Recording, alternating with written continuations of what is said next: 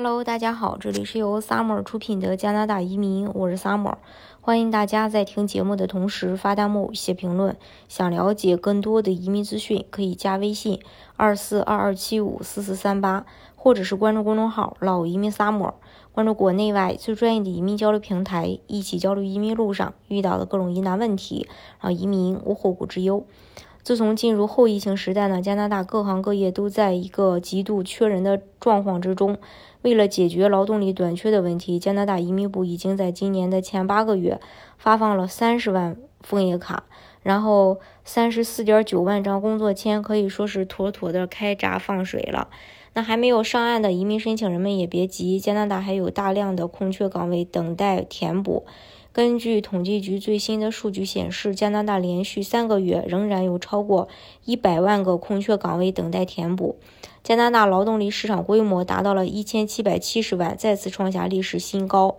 然后，医疗保健和社会援助行业依然在六月份保持了较高的职位空缺率，总共有十四万九千七百个岗位等待填补。那相较于二零二一年六月份，高出了百分之四十点八。大部分从事医疗保健行业的移民申请人在下半年仍然拥有优先移民的机会，比如 BCPNP 的优先职业类别可以保证申请人低分获得邀请，还有零售、住宿和食品服务行业。那随着疫情在加拿大逐渐的消退，传统服务行业的职位空缺量开始升高。六月份，零售、住宿和食品服务行业的总空缺率比上个月增加了百分之六点六点六。空缺职位比二零二一年同期增长了百分之三十八点八。基本服务行业的职位空缺率是加拿大所有行业平均水平的两倍多。加拿大大多数省份都有专门针对基本服务岗位的移民项目，比如说 BC 省的入门级和半低技术类别可以帮助申请人低分获邀。还有建筑行业的职位空缺持续上升，从今年六月。共有八万九千两百个建筑行业岗位等待填补，制造业八万两千八百个，专业科学和技术服务七万两千二百个，运输和仓储四万九千个，金融保险是四万一千两百个。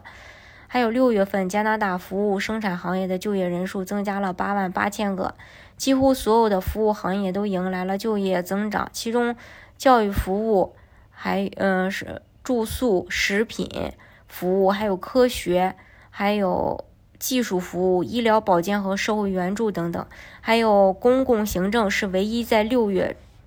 出现就业人数下降的服务行业。在行业生产中，建筑行业的新增就业人数最多是七千八百个，其次呢是矿产、石油和天然气开采行业一千九百个，增长了百分之零点九。随着疫情恢复，住宿和食品服务部门已经连续五个月迎来了就业人数上涨，是一万六千六百个，增长了百分之一点三。安大略省和魁北克省的就业新增最多，不过整体住宿和食品服务业的就业人数九万一千人，仍然比疫情前要少百分之六点八。那想要通过技术移民的方式来到加拿大申请枫叶卡，工作机会是关键。目前加拿大各行各业都处于极度缺人的状态，雇主们也非常希望从海外聘用技术人才。大家如果想具体去了解加拿大的移民政策的话呢，可以加微信二四二二七五四四三八，或者是关注公众号“老移民沙漠”，关注国内外最专业的移民交流平台，一起交流移民路上遇到的各种疑难问题，让移民无后顾之忧。